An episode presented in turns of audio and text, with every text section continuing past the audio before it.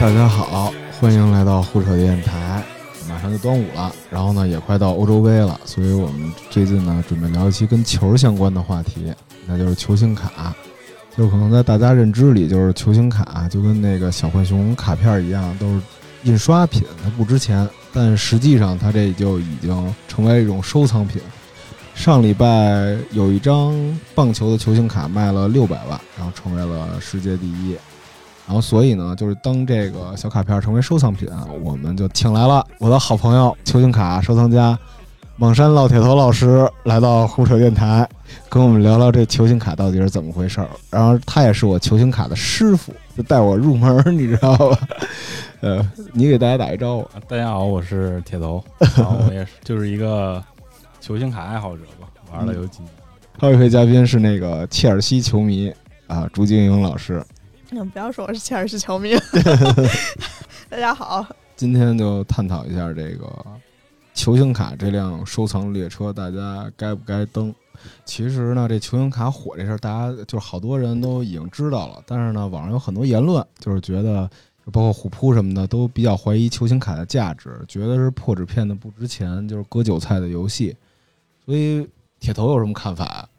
嗯。大概是从一九年吧，我就感觉到球星卡市场开始快速膨胀。因为我是从大概一四一五年开始玩，当时球星卡真的很便宜，而且是一个很小众的爱好。当时我收一些 J.R. 史密斯什么的，嗯，基本上就二十三十一个签字，嗯。然后当时那个还有一现象就是玩足球的人。他收很多普普卡特卡，因为当时那个签字还没兴起，嗯，他们都流行一个挂号信的方式，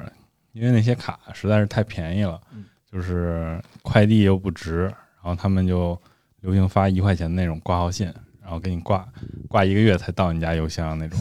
然后大概是从一九年开始，就这球星卡有点慢慢起来了，然后到今年，也就是二零二一年，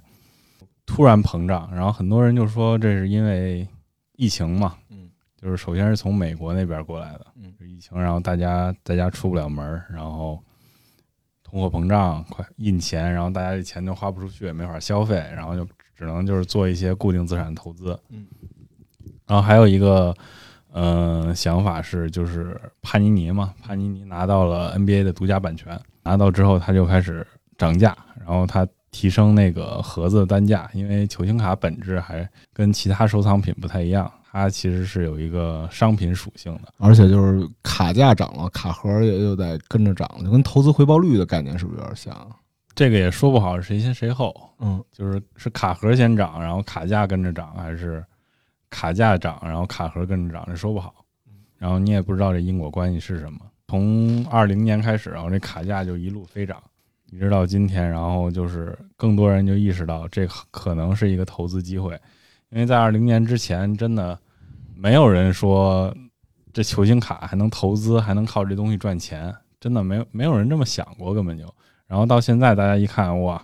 就是一张可能东契奇的 Prism 银折就六千刀，这个东西还是大批量印刷的，发现哇，这个东西原来是能赚钱的。然后很多投机者也进来了。投机者进来以后，这整个市场就快速膨胀，而且不只是单个的投机者，然后很多美国的一些机构也开始用这个球星卡投资，比如那个 PWCC，嗯，是美国特别大的一个球星卡的机构，它又拍卖，然后它有大批量的购买，等涨价之后卖，然后甚至还有什么众筹啊，拿一个球星卡当做那个股票切割成很多份儿。大家买股份那种的，就是前两天那棒球运动员那 Bobby Rose 那个，对对对，那个其实已经是那种玩法已经有一段时间了，就是呃就是把把球星卡给证券资本化那种。对对对，然后就我觉得吧，就是你可能觉得这之中肯定有泡沫，对吧？对对对，啊对，有泡沫，但是我觉得这泡沫肯定近几年是不会破的。就是因为这热度已经炒上来了，是吧？对，这热度已经炒上来了，而且就是这竞技，它是以竞技体育为根基的嘛。嗯，你有球星在这个东西，它一定是有人喜欢的，它不会说像一个游戏，比如像一个游戏装备，像比如《梦幻西游》那样，这游戏假如有一天停服了，那它里边的道具就一文不值了。它是有一个根基在的，所以我觉得它暂时是不会破的。明白。那不破的话，现在入局还来得及吗？嗯，入局肯定是来得及的，不过这是后话了，咱们可以在后边再聊。因为就是你任何时候入局都不晚，但是你得懂，你得懂什么是好球员，什么是好系列，然后你得懂用什么价格收到才不亏，什么时候出手才能赚钱。是是是，就不能跟皇马似的，老买老瞎买人。对对对，有的人就是瞎买啊，因为你知道这个球星卡，你买到手就直接已经贬值百分之十了，因为你卖出的时候是有手续费的，所以你要是盲目的买，然后盲目的出价，像新手盲目的出价，然后你就会不停的亏钱的，那那那不就是我吗？我就是不停的出手，不停的亏钱。因为你在易贝拍卖，然后你挂到易贝，然后你首先要有一个邮费，然后你找代卖的话是大概百分之十二的手续费，十二啊，对，就是像那个卡淘什么乱七八糟的，是吧？卡淘应该是百分之七，现在最低，明白明白。就相当于你卡一到手，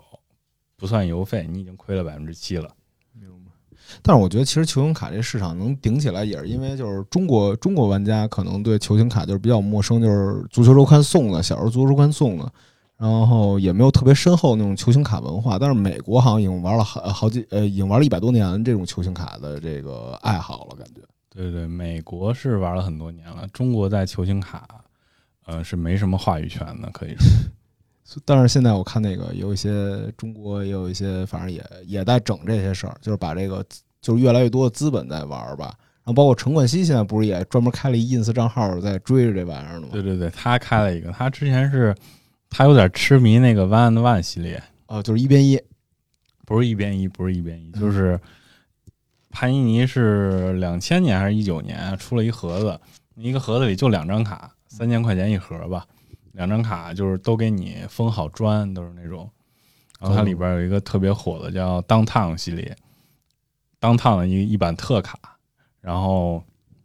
还有什么 Timeless Moment 那个签字，然后就你就博那两张，它也没什么多余的东西，然后那个他就看着挺上瘾的，然后他就开始拆箱子什么的。像像他现在追那卡，现在一盒得多少钱？就是几几，你不是说几年前卖那个钱，现在大概得多少钱了？那个卡你说不好，你今年还没出，它都是一年一年的嘛。嗯，今年可能就是他看去年卖的不错，今年涨到四千五千都说不准。那我还挺好奇的，因为对于一个就是一无所知的人来说，这里面的，比方说普卡、特卡，然后签名卡，以及就是刚才说的这种好像很限量的，就是大概这么个分。首先，一盒卡的构成大概就是，首先是普卡，就是大家所说的纸片子，嗯。就是最不值钱的，base，base，其中还是会有一些特卡，然后特卡就可能它里边加入了一些小设计啊，就是有一个小主题，就比如说那个 downtown 啊，就是里边加入球员的球队的一些所在地的一些风格，然后还有一些那个比如 rookie roll call，就是说他新秀怎么样了，这是特卡，然后还有就是球衣，一般那种大杂烩的盒子里边都会有球衣插入，然后球衣就分那个单色，单色和 patch，然后签字啊、单签啊，然后还有那个球衣签字。如果是 patch，然后加签字，然后再加上那是球员的新秀年，这就是 RPA 了。就是最贵的，呃，最值得投资的那一类卡对对对对卡种。RPA 就相当于就是一个球员最好的那一张卡，他最好的系列的 RPA 就是他的正新秀，就是他最值得投资的一版卡。感觉这呃这个，我记得上次你教我的时候说这是篮球专有的概念，足球现在也在造这概念。对对对，足球它其实没有新秀的概念嘛，它没有选秀嗯，但是帕尼尼就看到这个大家对新秀的热情这么高，他也强行在那个足球里插入 rookie 这个概念。就有时候那个球员都已经打的 踢的够不够的，都三十多岁了还还 rookie，就是他怎么界定这 rookie？他就是第一次登场是吧？不是第一次登场，他就第一次出现在帕尼尼的卡上就是 rookie。我看朱老师也是一脸懵，咱拆个这手雷盒看看。可以啊，可以。嗯，来来，咱撕，开始撕。哎，红折。你这儿有开出福灯来吗？没有，这版卡要如果是大卫·路易斯。跑队的话，还是纳的，经历了刚才的拆箱，我跟这个阿泰还有朱晶晶，我们仨，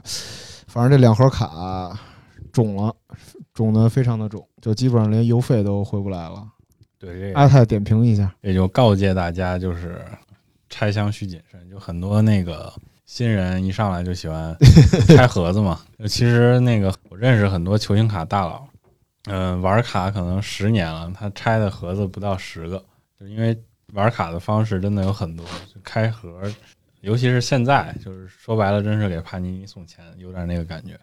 就是你可以可能飞得很高，但是可能也会很肿。基本上就百分之九十九都是肿。百分之九十九点九都是肿吧，就是可能你嗯拆了一个很好的人，然后也只是将将回而已，你也你就是过手瘾吧，也你也不指望从这个拆盒里边获得什么。是，那好的人就是你们自己判断，就是你们喜欢的，还是说就是他就很流行，就比方说很大众的这种 C 罗啊、梅西啊，比方说就是大家都爱收藏的啊。就是，反正开卡里有一个叫 A 类 A A 类人，就是就是，比如像一些新特别好的新秀，比如说曼城的那个福登啊什么之类的，那些就属于好人，有潜力的是一种，还有一种是属于那个就是他，比如他这套卡是英超 Present 里头有那个鲁尼啊、贝克汉姆的那个回流签，这个属于好卡，就在这套里，嗯，哎，就是是吧，师傅？箱 A 嘛，就是一箱一个的那种，但是主要还是球星嘛，球星的价格才高。哦，就上次因为我喜欢托雷斯嘛，然后上次扎老师就送了我一张那个卡，完了以后呢，呃，我就还觉得挺复古的这个这件事情。杜蕾斯的那张，啊，杜蕾斯的一张那个金金边儿金边儿闪，价值三十元。就是像托雷斯这种人吧，就是你也甭指望他的普卡价格能有多高了嗯，因为托雷斯他是一个说白了过气球星嘛，但是他的签字什么的就还是有点价，因为他粉丝挺多的。呃，所以签字有几种方式，因为我后面那天就开始聊聊嘛，就我们有一同事，他是以前呃寄信过去让他们俱乐部里的人签，但是说他说也有可能是俱乐部里的人冒签，也有可能就不一定是那个球星真的签名，呃要不然就是你自己拿球星卡，然后去看球的时候让那个球员签。然后，呃当当然你再卖转手卖掉，转手卖掉，但人家也会怀疑你的真伪，是吧？哦他说是给那个足球周刊，啊不是每期后面有一期就是教你给俱乐部写信要签名吗？你还记得？这个是一挺古早的玩法，这叫信虫。这个跟球星卡不是一品类嗯，这是有专门自己的信虫的粉丝，比如他们会给那个什么费德勒啊、纳达尔啊寄一些那种他们的照片，然后让他签字寄回来。然后这个可能是没有交易价值的，球星卡的粉丝是不认这个的，因为你看，就是可能在这个球星卡背面，他都写了这个这张签字是那个 guaranteed 的，guaranteed by 帕尼尼。啊，然后那个授权信虫，你根本就说不清楚这件事儿。明白。然后之前不是还有卡圈有一个大新闻嘛，就是那个一瞬签名嗯，他就是专门找球星签字，然后再打包来来卡淘拍卖。他之前就找了张伟丽嘛，他找张伟丽签了一大堆那个卡呀。呃，签名照啊，然后在卡淘上卖，然后就被张伟丽在微博上挂了，就说他其实他那方式是假装张伟丽的粉丝，然后让张伟丽签了俩小时，三千一张，三千块钱一张卖，大家就觉得这个太不地道了。这太惨了，这个这被压榨了，这个 其实签字，你你找他签字，人人都能找，说白了，嗯，但是这个卡的价值并不是仅仅是说来源于他这个签字和他穿过的球衣，这卡的价值本身就源于它的品牌，品牌价值是这卡的构成最重要的一部分。因为很多那个，比如帕尼尼出的普卡，上面没有任何签字，没有球衣，没有物料，嗯，但是它就是有价值。就是像 Prism 就属对，像 Prism、Select，然后马赛克这些系列，它就是玩的折射系列。但其实这种系列是不是就属于就是最早的那种球星卡的那个，就是在卡的技术没有那么发达，就没法把球衣往里加的时候，它比较流行，就是这种卡是最最古早的那种的。这个就是起源嘛，卡的起源，它最早是烟盒里送的嘛，嗯，它里边肯定什么都没有。荒野大镖客里的那种，对对对，《荒野大镖客》里边那个白金奖杯收集的那个对对对，一个奖杯，然后大家就比较认这个，因为这是一个就有点那种血统的感觉，就是正统的玩法就是要折射，因为咱小时候玩了好多卡，上面也没有什么签名。靠签名附加它的价值，这是后来才有的。像那个说到 Prism，就是我就是它属于一个就是最最传统的嘛。然后你还有就是我看你这个收藏里还有很多就是这种各种签名，然后你特别喜欢收这个手提箱系列，能简单介绍一下这个各种系列吗？啊，因为我其实手提箱我还一张都没有呢，我最贵的可能是 IMM。我先纠正一下啊，啊那个 Prism 不能说是最正统的卡，它只能说是帕尼尼最正统的折射系列。但是帕尼尼在各种的球星卡公司里，可能它虽然现在很牛逼，但是它的就是比那种 Old Money 那种感觉，它还排不上号。Tops Tops Tops Chrome 就是比如这版卡 Tops Chrome，它是折射里边比较历史悠久的，大家非常认它，就是因为它当时的那个折射的技术啊，然后那个是卡面的设计啊，就是特别让大家喜欢，所以大家特别认这版卡。而我感觉这版卡设计就是后就你这张后面这排版还挺复古的感觉，它也不能说是复古，它是真古。真古。这是几几年的呀？这几年的这是。零几年的 Chrome。然后就是说说回那个系列啊嗯，可能这个就是按年划分嘛，就是以篮球的系列为例，因为篮球的系列它比较成熟嗯，呃，每年赛季开始，然后它会先出一个 Hoops 系系列，就是这个系列是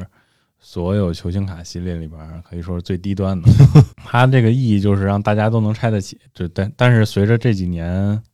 嗯，球星卡市场的飞涨，就 Hoops 系列也拆不起了，一盒也要两千多了。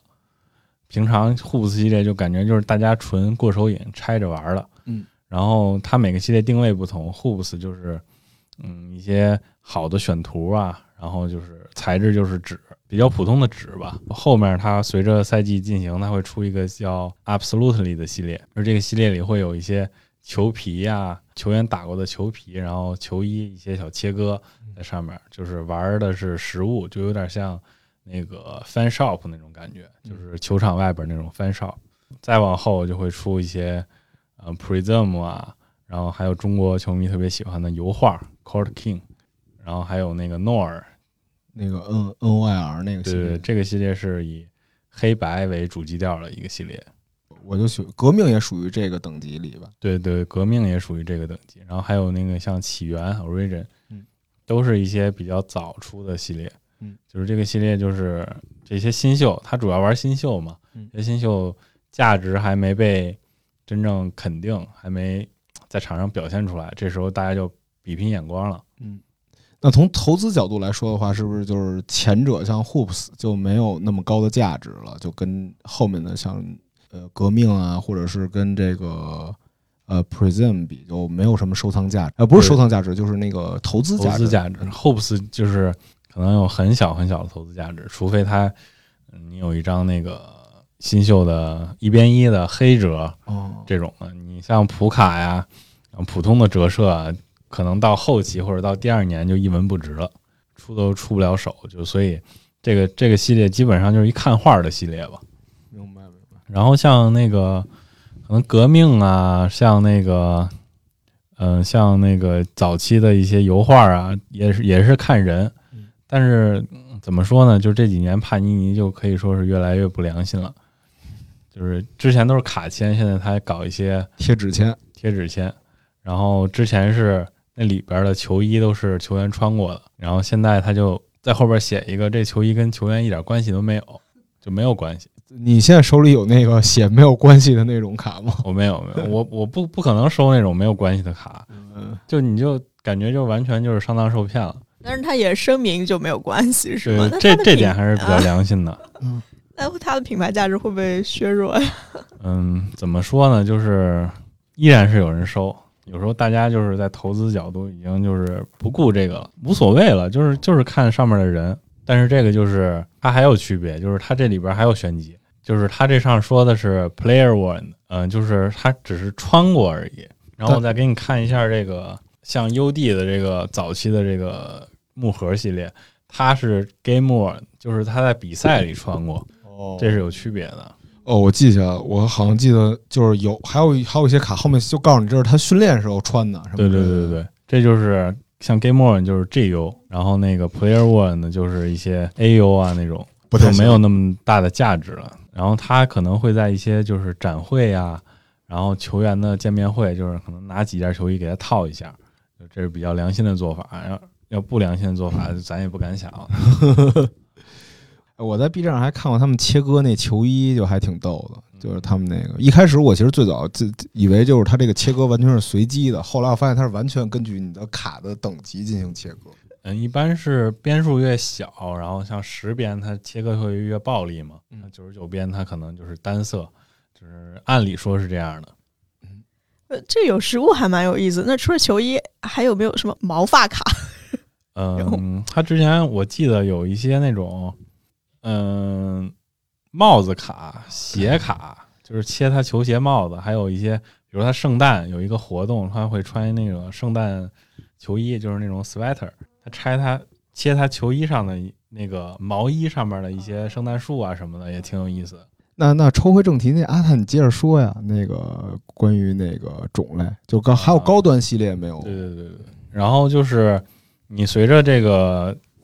新秀每年就是越打越好，就是谁好谁坏都大家都差不多心里有明镜了，嗯，心里有数了。然后大家就帕尼就会出一些高端系列，然后比如那个像到年终的时候，Prism 就会推出了，然后 Prism 里边的银折就会成为这个球员身价的晴雨表了嗯，因为银折它是一个发行量特别大，它是不带边的一个卡，特别适合炒作，而且这个银折它特别纯正，嗯，它不带边，然后也没有什么乱七八糟的颜色，然后放在阳光下它有折射效果，它包括它发行量特别大，然后大家就会大量的把这个新秀的银折送去评级，然后它 PSA 十的就是相当于最完美品相的银折，就是这张这个球员的最好的投资品了，嗯，然后可能一个球员的 PSA 十的银折可能有几千张。当这个球员打得好的时候，这个银折就会蹭蹭往上涨。我记得就是那次我看了一个数据，说帕尼尼截止到目前一共发售了三百零四亿张卡牌。其实要如果相对于三百零四亿这总发行量的卡牌，就是一个球员可能就几千张，感觉评分到十也不是很多了。就这个十是一个什么样的概念呢？就 PSA 是嗯，这个概念就是它会从边角、居中，然后还有那个，它会从那个居中、边角、面，然后这四个层级来评嘛。但是就是这个东西也看就是帕尼尼的品控，就是像今年的 Prism，百分之八十的卡都是居中都是歪的，它直接在印刷的时候就是歪了，所以你你送去评级只能评一个七分，就是还不如不评，还不如裸卡。呃，像咱们今天开的这部也是属于 Prism 吧？呃对对对，咱今天开的就是 Prism。但但咱们其实要肉眼看的话，其实是看看不太出来的。嗯，但是他们的那个标准就很严格了，他就是要求你在九比一，就是左边跟右边的偏差不能超过百分之十，超超过百分之十，那可能就是八分以下了。那那那其实就是说，如果要是十分的话，就它的价格就哪怕是一张普卡，价格都能直接顶上去了。看人，就是如果是是不好的人，不好的卡，十分可能翻一倍嗯；如果好人好卡，翻十倍。但是这个鉴定成本得多少钱？鉴定成本这就见仁见智了。现在送的人太多，他已经停了嘛，把评级给停了嗯，到七月才会解封，就是最慢的那档。然后现在有人如果开出真的开出好卡，快评的话，大概两千多块钱评一次，评一次一张一张，一张，大概二十天给你送回来。明白明白。我前两天看那个，呃，就是那它这个公信力是为什么？就是我看中国也有开了，就是评级机构嘛，叫公博，就原来鉴定古董币的，也开了球星卡的这个鉴定的流程。那好像外国人不太，就是国际市场不太信服，呃，不太信服中国给的评分，还是信那个 PSA 啊、B BGS 这种评级机构。他这个，啊它这个他他不是不太信服中国的机构，他是不太信服 PSA 和 BGS 以外的机构。然后可能再外加一个 SGC，就是在棒球卡领域也比较历史比较悠久的一个评级公司，他就信这几个，就是这东西可以说是一种玄学吧，但是就是市场就认可他们，就是历史传统了，有点对历史传统嗯就是一个就是这么个讲究。明白明白，就还挺好奇，他们到时候鉴当鉴定的时候会有多严格？是拿显微镜或者拿尺子量那种吗？他是拿显微镜的，真假的呀？真的真的就是他会拿显微镜照你这个卡的角，有时候你你肉眼是看不出来有损伤的，嗯，但是他拿显微镜看有一个坏点，就是这坏点如果多的话，角就零点九点五分或者九分了。明白明白，就是肉眼可见，就是明白了。他这其实就是类似于跟古董一样了。对对对对对，然后因为他得保证你的品相嘛，然后咱国内有的就是有代评级机构，就是你在送评之前，他可能先拿显微镜给你照一下，看你这卡值不值得送。你送评过吗？我没送评过，明白明白。就因为这东西时间成本太大了，就是我在很多群里嘛，看很多人送评，就是去年十月的卡，我刚刚前两天看，去年十月送的，今年今天才到，就相当于很多人就是说你送 PSA 就相当于这卡丢了，你就当它丢了，然后再捡回来。再捡回来，而且你漂洋过海，你还得清关，你都不知道会发生什么，你就得当它丢了。那还是希希望公博那个，要大家都能认公博也还行。其实，对啊，就是如果国内真的有评级公司做起来，那肯定是好事。但是我看你收了不少 PSA 的卡也，就是 PSA、BGS 的卡，九分、十分的你也不少啊。对，就是因为国外的人比较闲嘛，国外的美国卡迷他就是离得近，就直接就什么破卡都送你评级，就是几刀一次嘛，就最慢评那种的，几刀一次。然后所以你在 eBay 上收的话也比较便宜。明白明白。那过过一阵儿我也收这个收这卡。嗯，然后 Prism 什么的出完了以后，它就是到年末了嘛，这新秀的什么成色，大家也都清楚了，然后就会有一些高端的系列出现了，像国宝系列，国宝系列的 RPA 那就是像竖版的 RPA 就是正新秀了，这上面会印着 RC 的，它就是 RPA 就是国宝的 RPA 就是这个球员可能是最好的一张卡了。因为它第二年、第三年都不会超过这张卡的价值，然后所以如果投资的话，很多人就会选择收藏一一张 RPA，然后像国国宝之后就会还有一些 IMM 啊，像真金白银、小真金这种系列出现，这些系列可能就不如国宝一样是主要玩新秀的系列了，它也是有一些老球员啊、球星啊一些比较暴力的切割，然后。比较好的设计，就是玩一些设计收藏的那种感觉。那这几个系列里，你你比较偏好于哪个？就高端系列里，就他们之间区别在于什么呀？区别就是我最喜欢的系列，先说一下吧。我最喜欢那个 IMM，嗯，就是 Immaculate，因为这个系列我觉得设计的特别，就有一种浑然天成的感觉，就是它特别圆润。嗯，因为这个系列还有一个历史，就是。我给你找一下这卡，哦，这个，这是最早的 IMM 吗？不是，这是它是那个叫 PP 嘛，然后这是 UD 公司的老卡老卡老卡，然后当时那个木盒特别火嘛，就是 Exquisite Collection，然后后来这个木盒的产品经理被挖到帕尼尼了，然后这个产品经理就负责创立了 IMM 这个系列。所以他把 UD 很多木盒里边的精髓，就直接就移植到了 IMM 上，然后它很多设计就非常圆润，包括它那个镜面的设计，都让人觉得特别特别精致。感感觉从排版到那个，就是它排版到它的那个开窗的设计都差不多。对，都差不多。就是说白了，帕尼尼现在很多设计都是并购啊、抄袭啊，就是这样得来的。那那感觉帕尼尼帕尼尼有点像腾讯啊，它是有点像腾讯，但是它就是垄断了嘛。嗯，它垄断了，你不买它的卡没办法。它的那个合同，它跟 NBA 的合同是 UD 啊，嗯，Tops 都不能承受的。啊，之前 UD 的那个老板说了，花同样的钱，如果我们也花同样的钱，就是如果我们匹配这个帕尼尼给 NBA 的合同，我们没法在不改变整个球星卡市场的情况下做到这一点。相当于帕尼尼现在已经就是越来越给垄断，就把那剩下的 Tops 啊、UD 什么都给挤出去了，都快。对对对，帕尼尼就做到了这一点，他给了一个 NBA 一个不能拒绝的合同，然后他又改变了球星卡市场。那确实是改变，大家都就是其实我现在上网一看，就是包括虎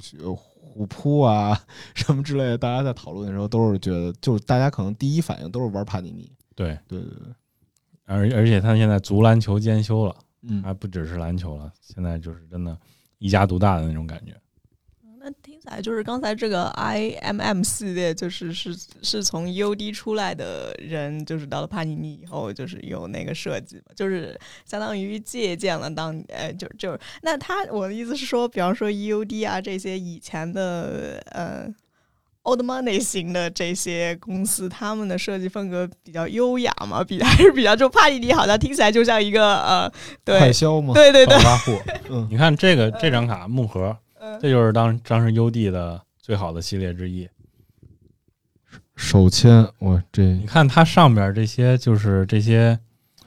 不只是设计了，它的做工，它的这些浮雕，然后这些花纹都是特别特别用心的。它这个浮雕，我怎么感觉像是金，就是像银还有金属质感，它不会真是雕出来的那种吧？我不知道它是怎么设计，它这是有一种金属质感，但是应该是还是纸嗯，但是现在帕尼尼根本就比不了这种设计的。这是你收的第第几张卡呀？这是这也是很久之前收的，真好看。UD，我记得 UD 就是北京，这就是北京王府井那边有一天元一生体育中心。当时我小时候上学的时候，里头有一球星卡店，当时那店里不是福特拉就是 UD。对对对，UD 是当时很老，然后大家都拆，就是很老卡迷都拆过的一个系列。但那会儿小时候不懂，就是就是完全不懂这这些，就是后来我才明白，就是如果你小时候可能每个月拆一盒，每个月拆一盒，你把那些卡留到现在，真的值钱了，不用上班了。不用上班了，可能财富财财富自由了。唉，太可惜了。但是不过你不是刚，我记得就是我我那前两天跟你讨教，你说你小你小时候开拆卡盒四百一盒，现在四千一盒起。对啊，我小时候，嗯、初中的时候吧，拆油画，拆一一盒油画就四百块钱嗯，里边可能十几张卡，然后我当时觉得还挺心疼的。当时我记得拆出一张就是帕特康诺顿的签字嗯，当时就是十块钱都没人要。嗯，然后还拆出一张哈登的相框，我记得二十五边的，然后也没人要，破普卡嘛，破特卡谁要？然后前几天我在闲鱼四百五卖了，闲鱼四百五，对时隔八年回合了。行，你这算是通货膨胀，你这也是赚的。但是我感觉就是我观察就是外国球星啊，我感觉棒球棒球是最容易出高价的。嗯，棒球、橄榄球、冰球他们都玩嗯，但是帕尼尼也是比较溜，他是这些系列就换个名儿、换个球员、换个选图，他这些系列直接可以移植的。明白明白，就是排版上的那些排版都是一模一样的，然后它哪个系列它可能先试水一下，做的比较成熟了，直接移植到篮球。嗯但它最大的价值是不是还是在于它维持稀缺性上？就比如说边带边，就是有一个边的概念嘛。对对对，它是很会维持稀缺性的，他知道隐者火，他第二年不会大量发行隐者，然后还有一些带边的卡，然后他都会，我觉得他应该是精算过了，精确计算过。精确计算过了，就是它不会让这个卡就是发行量太大贬值，然后让你刚好就是有点肉疼去买它的盒子。有能够得着的感觉，对对对，垫垫脚能够得着，但是就确实也疼。确实也疼。所以，所以你你第一次开始收藏卡的时候，就是成系统，就不是说咱们瞎买，就真正成系统，你是怎么进入这个球星卡收藏了？我也是靠一个朋友介绍吧，嗯，他玩的比较早了，然后你就跟他打听，我跟他打听，当时信息不不是很发达呀嗯，当时就是在贴吧，然后当时卡淘还不叫卡淘呢，叫卡族嘛，哦然后，嗯，就是你就在贴吧发帖收，就说那个我专收谁谁谁，我可能专收，当时有一个球星卡吧，一个帕尼尼吧嗯，帕尼尼吧是玩足球的，球星卡巴是玩篮球的，哦就是有点井水不犯河水的那个感觉。然后你就在、那个、为什么是用“井水不犯河水”这个词儿？就是玩足球的可能有点看不上玩篮球的，互相看不上嘛。然后你在贴吧里发帖说，可能我我当时专收阿森纳嘛，喜欢阿森纳，然后就发帖说，哎呀，我就是求阿森纳的卡，然后谁谁谁就跟你过来回帖，然后就说加一个 QQ，当时，哦然后你就说多少钱，然后你再跟他叨一下就收到了。那会儿你多大呀？我初中嘛，我靠，那嗯，那你收到第一张卡的时候，有哪张卡就是在你最初收卡的时候让你特别激动啊？嗯，就是这个卡索拉吧，当时。嗯，这个卡索拉，我当时特别特别喜欢卡索拉，我觉得 他踢中场特别牛逼嘛，嗯，西班牙中场都挺牛逼，然后我就买了这张，这张我记得当时是有三百块钱买的，那够贵的对，当时是够贵的，然后当时也啥也不懂，啊我为了这张卡就是挺傻逼的，它比一般的卡长，啊然后我为了把它放进卡砖里，我给它剪了，啊 剪成残的了。啊！所以这件事儿其实也是当时因为就是不太懂具体的事儿嘛。就现在其实你要是你的话，你还会 剪它吗？肯定是放卡夹里好好保存啊，就是，但是当时真的不懂，当时什么都不懂，可以说是。哦，我们能明显看出来被剪了，右侧被剪了这个。对对对，这是应该是一二十五边的一个卡钳，那其实这三百块钱在当时来说的话，它还是尾编啊，还是尾编。嗯，当时其实已经算是挺贵的了，但是像这这版卡它就没涨价，因为卡索拉就没什么变化嘛，嗯，就逐渐就消沉了。但是依旧是你，这当时激动，你等待它的过程，那会儿是寄挂号信吗？这张还是寄的那个？这种卡肯定不寄挂号信，就是收一些普特、普卡特卡，当时寄挂号信。嗯，那你当时刚进去之后，有没有有没有就是特别，就是有没有就至今为止有没有特别后悔没收？就是就是有，比如说看着张卡，当时觉得太贵了没买，然后就是后来就拍大腿这种。嗯，之前好像没有，但是最近有。姆巴佩是吧？姆巴佩，姆巴佩当时真是觉得不，当时大概是世界杯嘛那会儿然后那个帕尼尼出了一个 Prism 的世界杯版，嗯，他正好当时谁关心姆巴佩啊？呃，也就是那一届世界杯起来的。对，而且当时也不觉得 Prism 是什么好玩意儿，好系列都喜都都想要觉得它设计特别丑，就是当觉得它设计就跟那纸片子一样嗯，然后也都是 base，嗯。都都没人要的东西，结果现在就起飞了。起飞了。现在我记得最便宜一张也得一千多、四千多这样。嗯，姆巴佩其实还不算啥，当初那个像字母哥呀、嗯阿斯托昆博，然后还有约基奇，就刚刚得 MVP 的，当时也都是一些联盟的边缘球员，而且就是最后悔的、最让你拍大腿的，不是说你没收他，而是你没忍住给他卖了，就是你当时有，然后你在可能一七年、一八年嗯两百块钱给他卖了，现在你两万块钱你可能都买不着。你有这种经历吗？我那朋友有，他当时收了很多约基奇，但是就一七年、一八年就全都出了，包括还有特雷杨什么的。然后他也没想到，到一九年、二零年就起飞了，就起飞了。太可惜了。他要如果要没卖的话，现在我觉得，反正不上一年班儿应该没问题了。没问题，就是这个东西，就是即便是最资深的卡迷也预料不到，那你在收藏的过程中，你踩过坑吗？或者怎么着？踩过坑，踩过坑。我觉得我最大的坑啊，就是我不听你劝，我非得上去摇奖去。拆盒子其实是是一坑，但是它不是最大的坑。嗯，就这个东西，就是里边有好的，也有不好的。这东西就是你愿赌服输的东西，看命，看命。嗯，里边肯定是因为它有配置的呀。嗯，只不过你把配置留给别人了，给别人排雷了。但是更多的坑可能是在于你自己作。我说几个，就是可能就是玩球星卡一些新手容易犯的错误。嗯，有一个是福包，福包，福包这东西就是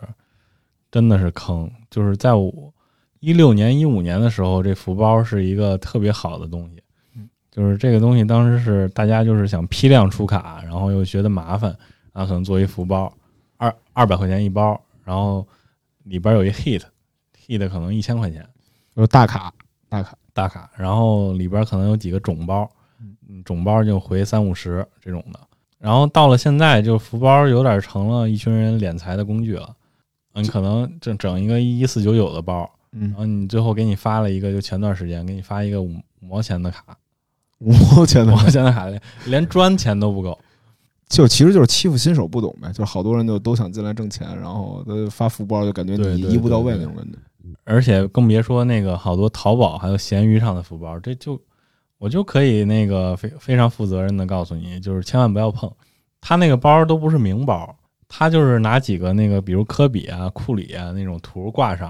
然后他就无限的包，可能两百块钱一包，然后他无限给你发那个他手里的垃圾卡，永远也抽不到库里和科比，这都 就都不知道谁在买，我真的觉得在买的智商真的有有点问题了都。对，但我看还有一种官方出的类似于福包那种，就是像什么全明星大集合的那种卡包，那个那个不是坑吧？就是全体育明星的那种卡，就是官方就有些卡牌公司出的。嗯，这个不是卡牌公司，其实就是大的卡店出的一些福包。嗯，总的来说肯定还是亏，你还是亏的。明白？就这种东西，它一定是要赚钱的呀。就有那个像国外有什么 Break Break King，然后给你整的一个小小包装纸，然后给你发一些评级卡，总的肯定你你还是赚不到钱的，明白？所以说这玩意儿就不能碰。不能碰。这还好，我还没碰过，这我没没没没被坑。而且拆啊拆盒这种，就比方说刚才也是一大盒，那拆出来就没几张，可能你们会收藏的。那那些余下的卡，你们都怎么处理啊？啊，对对对，这个挺有意思的。余下的卡，你一般人就是找一大盒子一放，然后还有一种形式就是电卡。电卡电卡就是人家给你发卡，然后舍不得给你发卡夹，然后拿几个那个破普卡，然后拿一胶条一裹，给你发过来了，就保护卡，然后这特别有意思，就是很多人发现，人家一五年、一六年或者更早给你发那电卡，现在都值钱了，因为当时不值钱的卡，现在都翻了几百甚至上千倍了。然后有时候人家当时一个破科比的贝斯，现在一千块钱，有有好多人就去翻自己箱子里的电卡去，这个都能成财富密码。这这有点像，就是突然大家发现之前开始翻自己的床底下的小柜子什么的，对对对对对。还挺有趣，还挺有趣的这个。然后还有别的坑吗？还有还有坑啊，就是我觉得那个最大的坑就是你不会查价，这个东西你一定要理性。就是对我来说，这个卡如果超过我的心理价位，我再喜欢我都不收。嗯，首先我会去 eBay，就是 eBay 它有一个查价的功能，就是你去右上角高级，然后你点那个已已结束、已售出的卡，然后你可以查到它的近期的成交价值、成交价格。然后你查到之后，然后即使这张卡最近没有成交，你可以拿相同差不多等级的球员、差不多等级的系列来对比。然后你也可以在卡淘上查到它最近成交价格。就这两个一块儿参考看比较准确，是吧？对对对，而且你还得打折，因因为易贝上你收的卡它是有手续费的，你还得打折，你最好拿美金的那个数字乘五，这个是一个比较客观公道的价格。然后比如有人在闲鱼上挂了一张卡，你就拿这个价格去比去比。然后如果你胡乱出价的话，可能你就成韭菜了，因为很多拍卖这东西它都是会顶价的。就是卡淘上，他会找一些零级小号，一直顶顶顶。你如果直接出一个特高的价格，他直接给你顶了，这卡就值两百，你是你八百收，太坑了。对，太坑了。但我我好像在你的指导下，我还没没收卡被坑太多过。这东西之前我也是觉得，那个就是这张卡你真的喜欢，就你付出多点儿的价格，就是我觉得很值嘛。嗯。但我那个朋友就跟我说，这张卡。就值两百块钱，你八百收，难道收到之后就很开心吗？这东西就是一个到手之后就索然无味的东西。嗯，那你你之前也有过类似，就是我特喜欢这球员，然后你花了一大笔钱买买了一张，是吗？这个太多了，就是因为就是这个东西是个卖方市场，在可能在闲鱼上，嗯，他他如果不着急出的话，他就挂这么多块钱，就是一千，他可能就挂一千四，你跟他说一千二，他都不卖。那就看你自己的想法了，但是有的时候经验告诉我，就是这张卡他永远会出手的，他永远是想变现的，所以你只要等，你这张卡在他手里，跟其实本质上跟在你手里没有什么区别，因为在你家里你也不会看，你就收到你就放箱子里了，就是觉得自己开心了。你可能五年之后再收到，其实是本质上一样的，所以一定要理性。好的，看来你也是之前不理性也吃亏了。之前不理性吃了很多亏，就是因为你收的时候不会发现你吃亏的，你出的时候才会发现你吃亏的。嗯因为你自己不理性，别人都理性，你出的时候发现别人全都跟你斤斤计较的，然后你到时候你你出的时候你还心软，人家给你刀个五十一百的，你还同意了，最后你一算差价，你这是你这是在玩什么呢？玩你自己呢？你们找师傅，就比方说现在，因为挺小众的是吗？这爱好还是就大家都在哪儿交流呀？以前是贴吧，现在嗯，现在是 B 站吧，但是这个我就感觉这媒介换了之后，就交流就变得特别不健康了。嗯因为之前在贴吧，大家都是兴致很高，然后这里边不掺杂任何利益的东西。嗯，然后现在你当这个阵地转移到 B 站的之后，就大家的好像那个等级就变了，就变成粉丝跟博主之间的交流了。嗯就他好像就是一个高高在上的博主，然后再跟你分享一些东西，你就成博主的舔狗一样那种感觉。之前 在贴吧，大家都是平等交流，不管新卡迷、老卡迷都是平等交流。其实有点像当时卖潮牌儿常去那 ACU 的感觉吧。对对对就是大家讨论，就是比如你先玩了，你就教给我怎么，然后我嗯谢谢你，然后再不停的这么传承的那种感觉。但是现在说说实话，真的没有一个大家可以就是自由交流的地方，或者你可以轻松就找到成体系的球星卡知识的地方，没有了。但是你今天就是给我们成体系了呀。我这个就很不成体系，因为这之间有太多问题，你得问了嗯。就比如那个哪个哪版的卡是好卡呀，哪版更稀缺呀？是，这又该问了，就是它的玩法。嗯，就是我觉得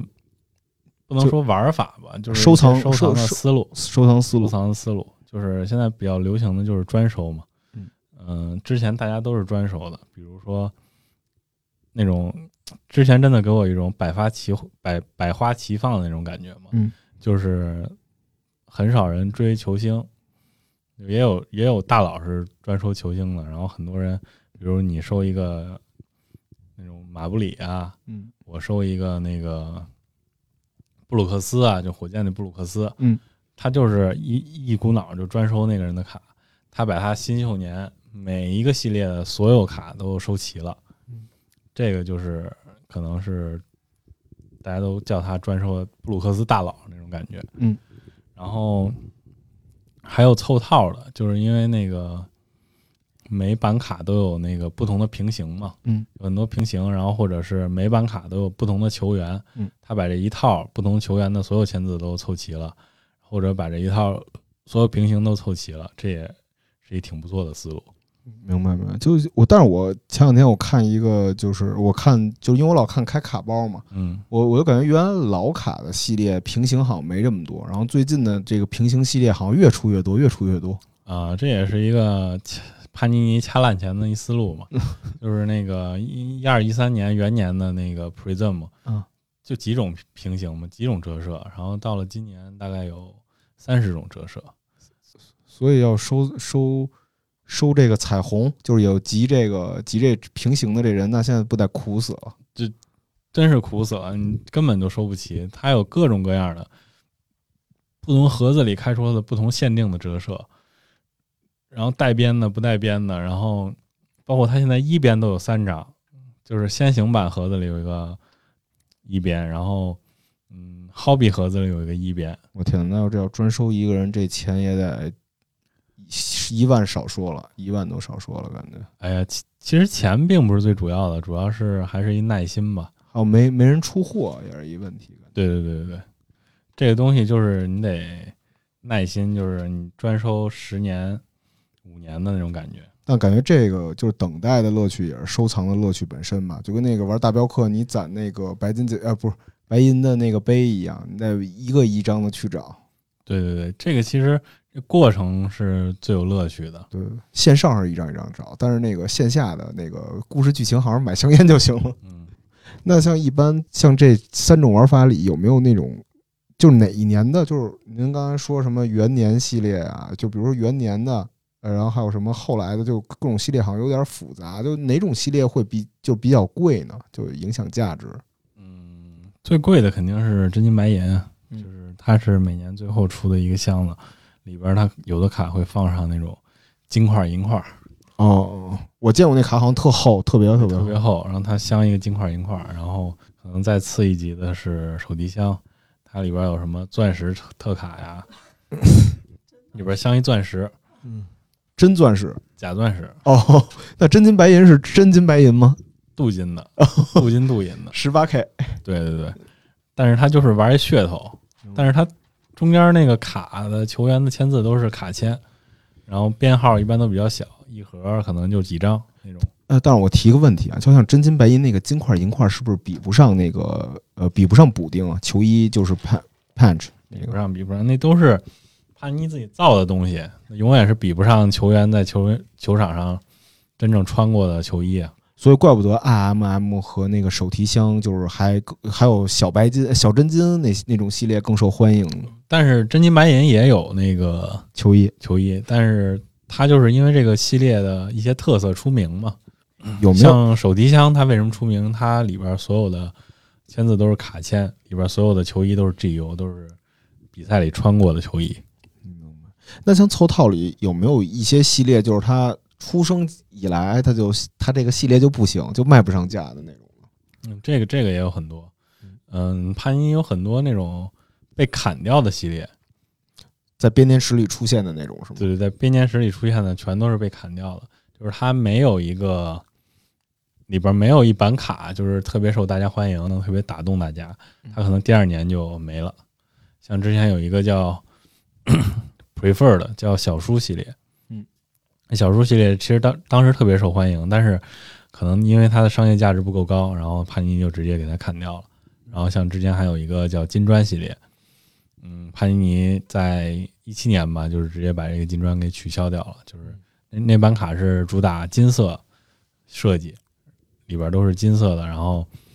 帕尼尼直接砍掉，然后又出了一个叫 Opulence 金书，它其实还是一些商业行为导向的。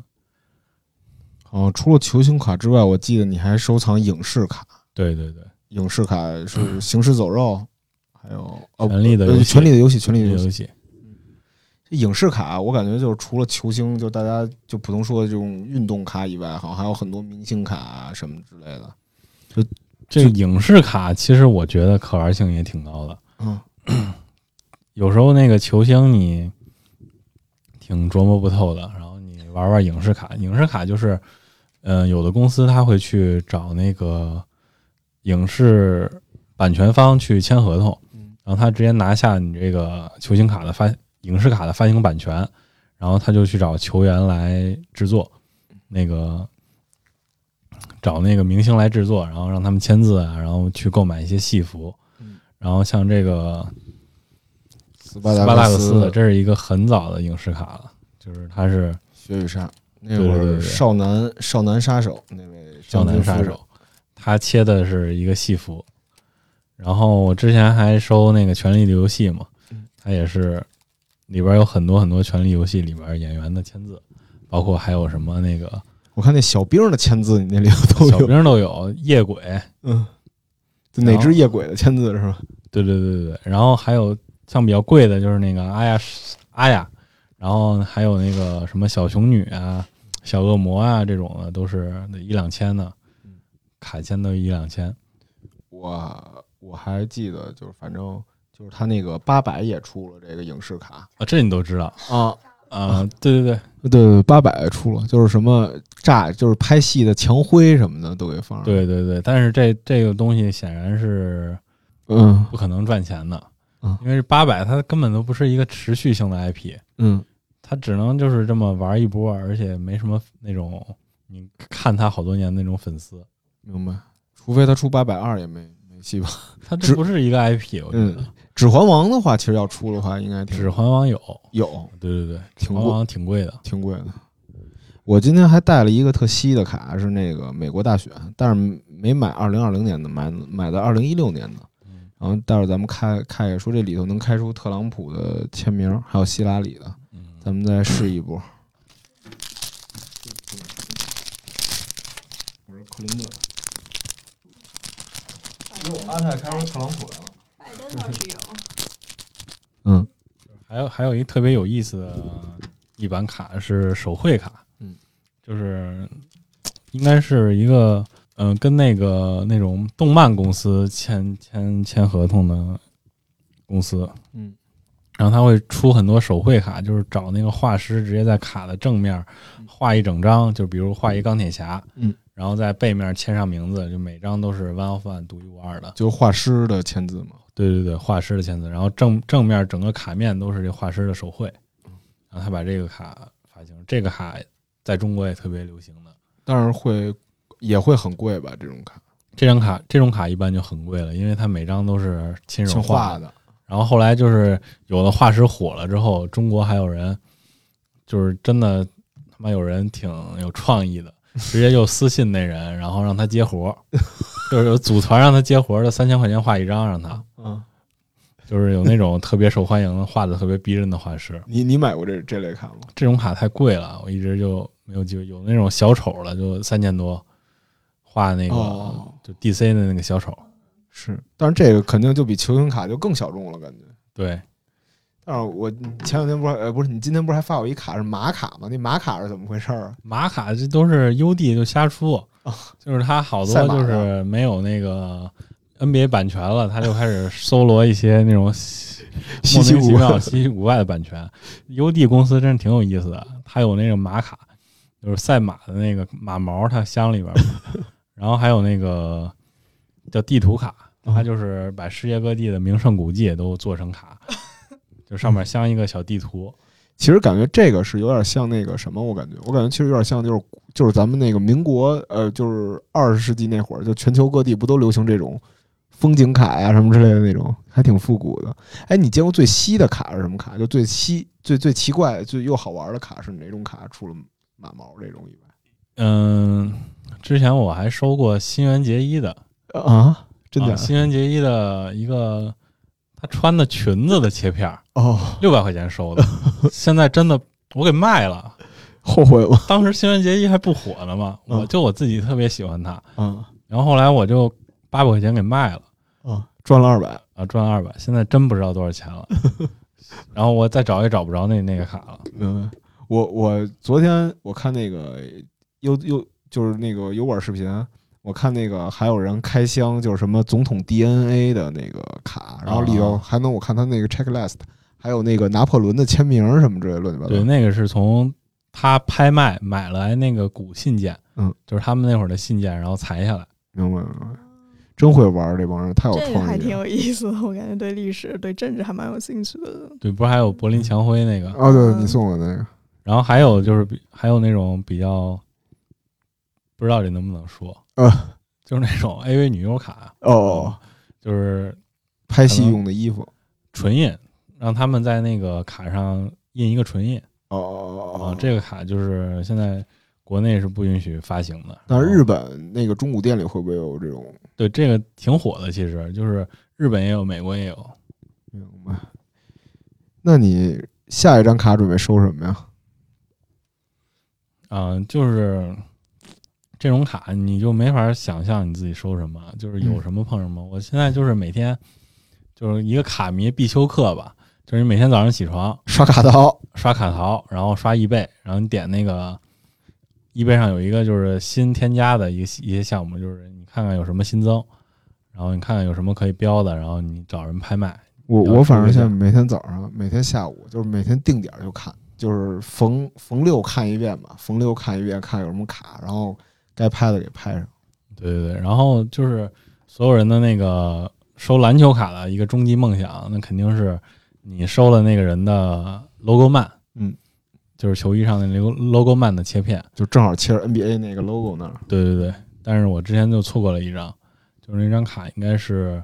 四千多块钱结标吧，嗯然后我出了一个四三二一，然后没中，因为就是有一个竞争对手，他也专收那个格雷森阿伦，就是我特别喜欢的那个球员宿敌，宿敌，这真是宿敌，就是全中国就我俩人收。这这这东西就没办法，就是这个拍卖这东西就是这样。那那如果没有第二个人要，你可能一块钱能收到。啊，如果这东西就值一块钱，但是你俩都必须要，那可能一万块钱你也收不着，就你俩就标上了，就时。标上了。我也有我也有抖团，我前两天受伤范尼，就有一个人就是他一直就往上跟别人比，我觉得也应该也是一个新手，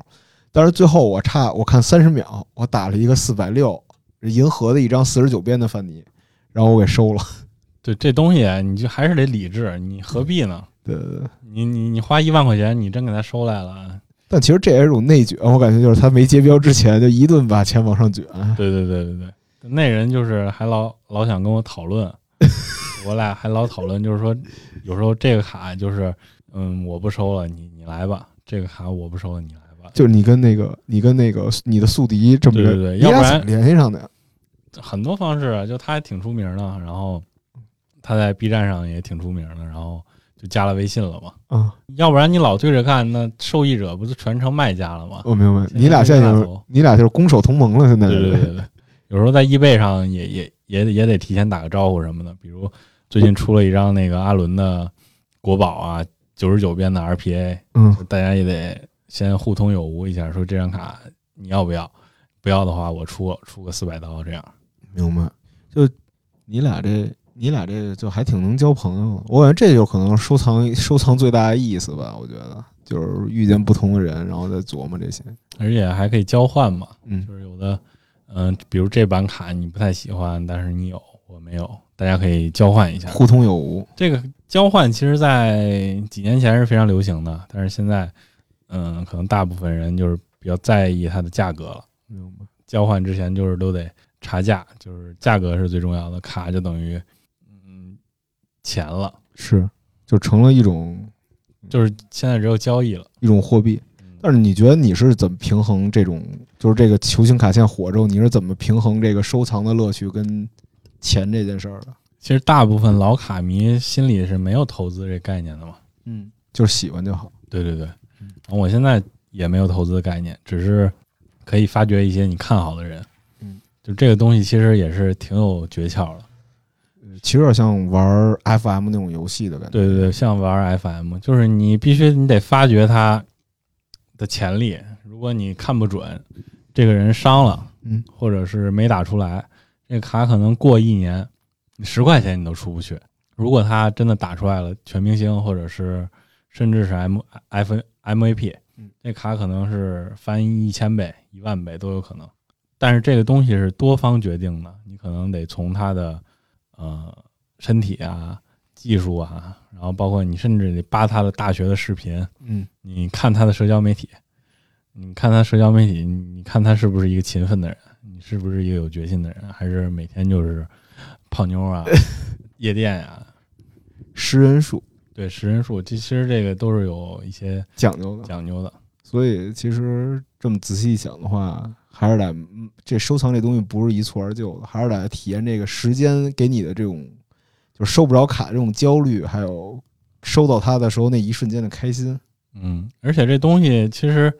来的去来的快，去的也快的，这个价格。嗯嗯、比如说前两天就是我专收这球员阿伦，他的银折的 PSA 十的银折，就他有一场就一场得了十七分，嗯，他的银折一下就九百多，然后第二场没得多少分儿，又变成两百多。那如果你九百多收了一张卡，你不是纯冤大头吗？明白。但足球好像呃，就是篮球，我感觉受这种比赛波动特别大，是不是？足球的波受受这种波动的影响没有那么大呀？足球不大，足球就是看人还是看人看整体的潜力。嗯，但是我觉得足球最近的涨势也很夸张了，像哈兰德什么的。哈兰德现在都一万多了，就是好卡的好卡哈兰德。对对，还有什么哈兰德呀、萨卡呀、福登啊嗯，就是你有时候你不得不怀疑他真的有这么大潜力吗？就是他现在价格已经比肩梅西和 C 罗了。其实大家都是抱着投资的心态再去玩这个了，已经。对对对，就是你有时候这就有泡沫了，就是你投我也投，嗯，它的价格已经超超出它的潜力了，所以这之中肯定有一部分人他得亏钱。明白。所以在这期电台最后，你想跟新手玩家再说再给一句忠告之类的吗？啊，我觉得就是说回主题嘛，就是该不该上车这个问题。嗯我觉得任何时候都是上车的最好机会，因为球星卡无论是从受众还是从这个背后的这个文化它都是一个看涨的一个市场，嗯，但是你永远都要保证一个理性的心态，嗯，你也要保证一个热爱的心态，而不是说纯就是为了赚钱，赚钱。然后一般这种人他一定是赚不到钱的。而且也享受不到中间的乐趣了吧？我觉得，对对对，这个乐趣挺有意思的。当你真的开始收一个人的时候，你可能就不看那些球星什么的，你关注你关注一个小，他这是一个联盟里的小角色嗯，他的喜怒哀乐，他的成长，就是有点那种陪伴他成长的感觉了。就是这东西已经超越了那个金钱的涨跌的单纯的那个金钱涨跌的快感了。而当十年之后再回头看的这些卡的时候，想起了追他的时间。对对对对，所以说，球星卡不仅仅是收藏品，也是印证自己的一个闪存卡。没错没错。行，下次再邀请你过来再深度聊。这次相当于让你给我们来一个新手小课堂，谢谢阿泰，大家再见。再见再见。